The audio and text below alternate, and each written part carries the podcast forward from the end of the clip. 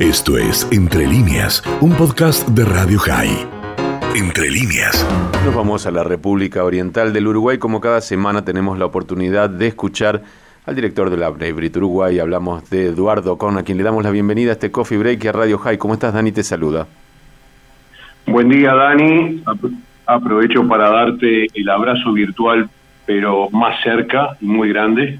Y me alegro mucho de escucharte nuevamente. Gracias. Eh, no, por favor. Esta semana el título es Los rostros de quienes destruyen la convivencia mundial. Y vamos a ver quiénes son los rostros.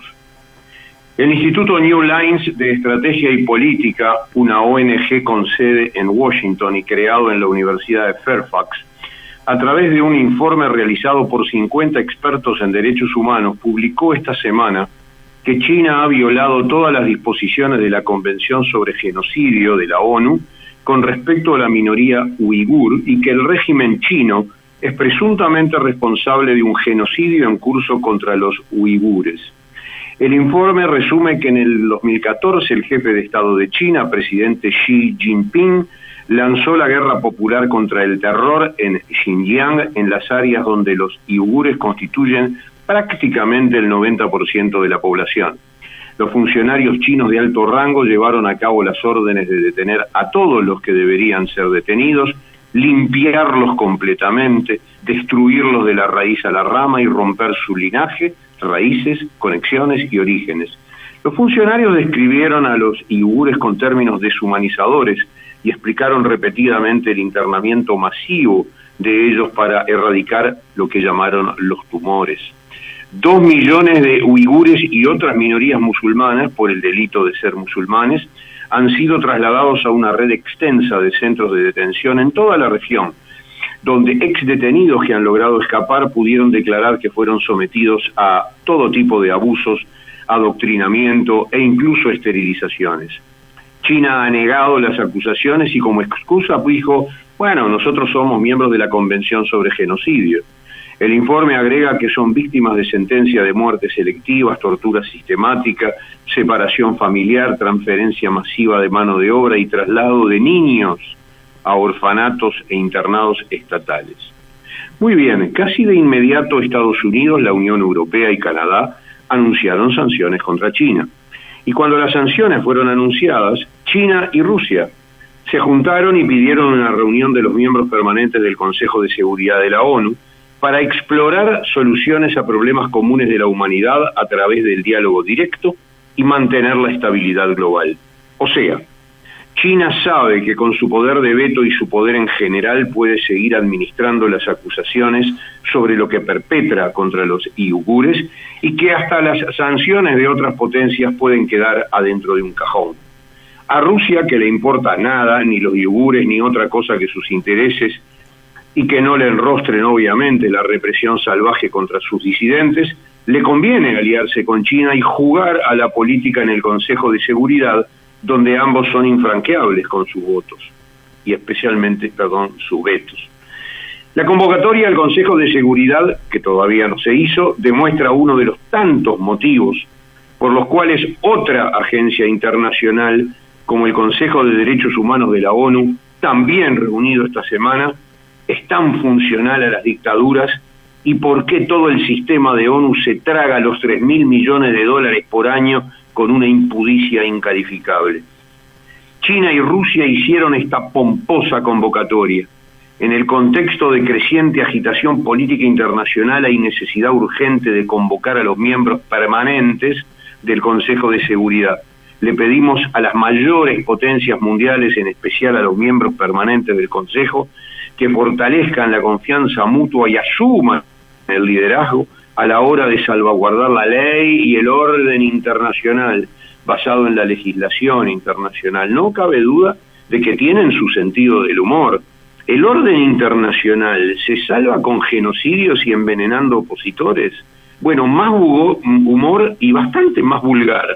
Rusia y China solicitan a la comunidad internacional que deje de lado sus diferencias, trabaje para una mayor coordinación y por el mantenimiento de la paz, así como para la construcción de un orden internacional multipolar más justo, democrático y razonable. Bueno, el orden internacional al que se refiere el canciller ruso Sergei Lavrov, que está en el cargo desde el 2004, lo que es la democracia, ¿verdad?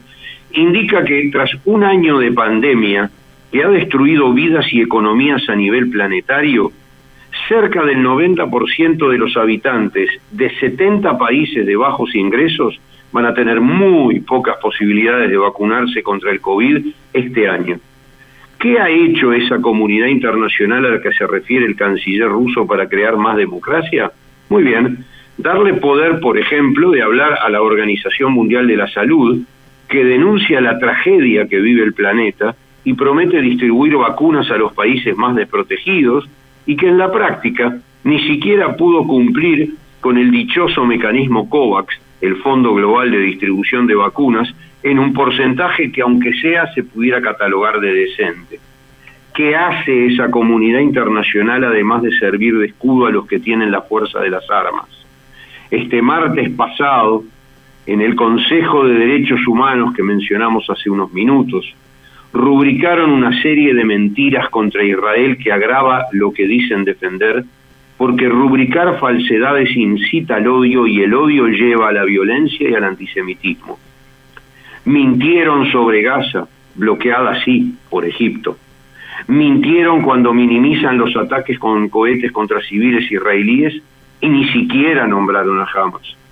En el mismo momento que estaban votando en Ginebra cayó en Israel un cohete lanzado por Hamas.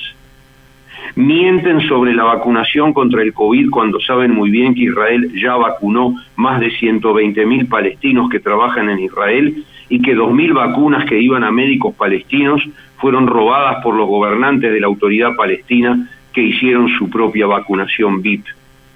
Obvio que Rusia y China aprobaron la mentira, y Cuba, Venezuela, Bolivia, Gabón, Mauritania, Senegal, Somalia, pero también todos los latinoamericanos, faltaba más, menos Brasil.